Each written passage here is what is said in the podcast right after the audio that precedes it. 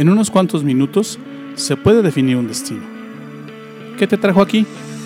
No lo sé, pero sí sé que estos pueden ser los mejores minutos de tu día. Soy Luis Bustos, te doy la bienvenida. Esto es Despierta Laguna.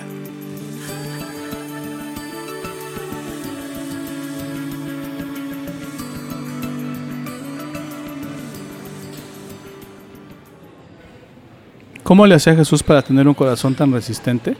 De acuerdo a lo que leímos en Miqueas 6:8, Jesús practicaba la justicia, la misericordia y la humildad. ¿Qué puedes hacer tú para tener un corazón como el de Jesús? Ya te enseñé que forjar una fe a toda prueba, así como cultivar un, amor inquebrantable. Ahora déjame te enseño una tercera más. ¿Cómo le hace Jesús para tener un corazón a toda prueba, un corazón de acero? Construye una vida intachable. En Lucas capítulo 23, verso 4, dice la escritura de la siguiente manera. Entonces Pilato les dijo a los sacerdotes principales y a la gente que se había reunido, no hay ninguna razón para condenar a este hombre. Son las palabras que Pilato sentenció en relación a Jesús cuando lo llevaron delante de él y cuando lo estaban acusando para tratar de matarlo. Pilatos platicó con él, lo observó. Yo quiero pensar que lo conocía porque Pilatos era el encargado de mantener el orden en, aquella, en aquel protectorado romano. Y yo pienso que él conocía de la fama de Jesús. Inclusive yo pienso que él quería conocer a Jesús porque él ya tenía, de acuerdo al relato bíblico, algunas, algunas preguntas especiales que le hizo al Señor Jesús y que Jesús le contestó. Pilato lo vio y dijo, tiene una vida intachable no hay razón para condenarlo, ni para juzgarlo, ni siquiera para que esté delante de mí. Eso fue lo que le dijo a los sacerdotes y al pueblo que querían crucificar a Jesús. Jesús no solo no falló en vivir la vida, sino que la vivió abundantemente. Vivió una vida plena, vivió una vida intachable. Jesús conocía todos los principios y propósitos de la vida en la tierra y vivió de acuerdo a ellos. Él vino a la tierra y cuando él empezó a vivir aquí en la tierra, él, él empezó a mostrar a la gente a su alrededor cómo se debe vivir la vida, cómo se hacen las cosas en la tierra. Él fue un ejemplo vivo de lo que es vivir la vida y de lo que es vivirla en abundancia. Él mismo dijo, yo he venido para que tengan vida y para que la tengan en abundancia. Y no solamente era teoría, no solamente eran palabras, él lo estaba viviendo y le estaba mostrando a la gente a su alrededor cómo se vive la vida cuando te aplicas a vivir tu vida de acuerdo a los principios y propósitos con los que Dios configuró la existencia, con los que Dios configuró, configuró la vida, llegas en primer lugar en el maratón de tu propia vida. Fíjate lo que dice Proverbios capítulo 11, verso 30. Dice, el fruto del justo, y, y aquí te doy un secreto, ya te había dicho antes que cuando leas justicia se refiere a vivir la vida correctamente. ¿Y el justo quién es el justo? El que vive una vida correcta, el que piensa y actúa correctamente. ¿Qué dice otra vez este verso? El fruto del justo es árbol de vida. Otra vez, el fruto del justo es árbol de vida, es abundancia, es, es plenitud, es, es vastedad. Así es como, así es la vida de un hombre que es justo. Y en Proverbios 4, verso 8, verso 18, perdón, hay un verso que, es, de, es, de, mis favoritos, déjame te lo comparto. Dice, la senda de los justos se asemeja a los primeros albores de la aurora. Su esplendor va en aumento hasta que el día alcanza su plenitud. ¿Sabes por qué tu vida parece que siempre está en tinieblas? ¿Sabes por qué tu vida y el maratón de tu vida, la carrera de tu vida se te hace tan difícil y se te hace, y se te hace tan complicado porque no estás corriendo la ruta adecuada. Obviamente porque no te entrenaste, pero en particular porque no estás corriendo en la ruta adecuada. Si tú has visto estos maratones que se corren en las ciudades, aquí en la ciudad de Torreón eh, se corre el maratón Lala, unos, unas semanas antes del maratón, la gente que organiza el maratón se dedica a pintar en la, en la calle, en el asfalto, las líneas y las flechas y las insignias eh, del kilometraje que se va recorriendo en el maratón o que se va a recorrer en el maratón el día que se corra. Es decir, le ponen señales a todo el camino desde Lerdo, pasando por Gómez, haciendo el circuito en Torreón, hasta el bosque Venustiano Carranza, que es donde termina el maratón, hay líneas, hay, hay manchas, hay manchas en, el piso, hay letras que, van señalándole a los corredores, a los maratonistas, que le van señalando por dónde deben de correr y por dónde deben de, de guiarse. Así es la senda del justo.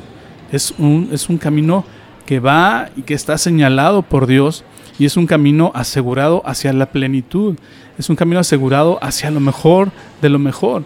Y te decía hace rato que cuando te aplicas a vivir tu vida de acuerdo a los principios y propósitos con los que Dios la configura, con, los que Dios las configuró, perdón, llegas en primer lugar, así como lo hizo el Señor Jesús. Y él lo, y él lo, y él lo sentencia en la escritura otra vez dice, el justo tendrá vida.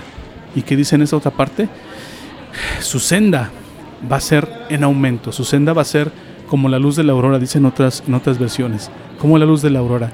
Empieza tenue y, y va caminando en el firmamento y se va haciendo cada vez más fuerte, más fuerte, más fuerte, hasta llegar a la parte más alta. Y cuando está en la parte más alta, brilla totalmente.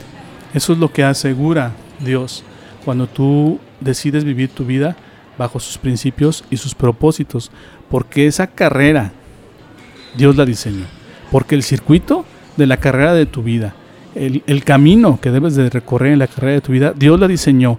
Y Él pensó en que, en que fuera una carrera en ascenso, el que fuera una carrera en plenitud. Otra vez, te dije hace rato, el Señor Jesús dijo, el ladrón vino para hurtar, matar y destruir.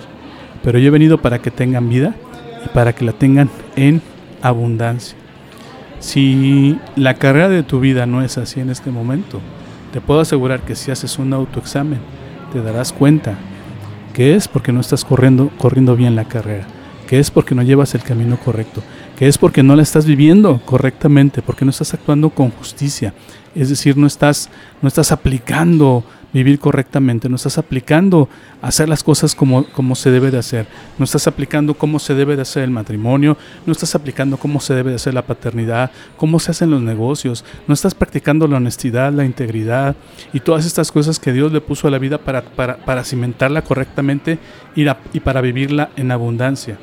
El Señor Jesús sabía que tú y yo hemos perdido la, hemos perdido la ruta, que tal vez estamos dándole vueltas a la misma manzana sin avanzar y sin llegar a ningún lado.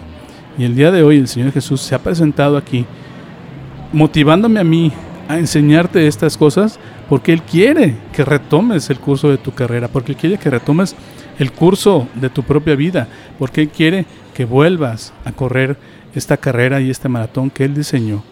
Y esta carrera y este maratón en donde tú puedes llegar en primer lugar. Yo te reto entonces, hoy en este día, a que pienses qué carrera estás corriendo. ¿Estás corriendo una carrera sin sentido en esta vida? ¿Estás corriendo una carrera que no te lleva absolutamente nada? ¿Te equivocas constantemente y sufres por tus propios errores? ¿Te has estado equivocando tantas veces que parece que estás corriendo y dándole vueltas a la misma manzana sin parar? ¿Ya estás cansado? ¿Ya no puedes más? Yo te invito a que invites al Señor, que invites al Padre, a que te regrese otra vez a tu carrera, a que te ponga otra vez en el kilómetro adecuado, a que te lleve, a que te guíe en esta carrera que es la vida, a que vivas una vida correcta, que es lo que tú te mereces y que es lo que Dios diseñó para ti.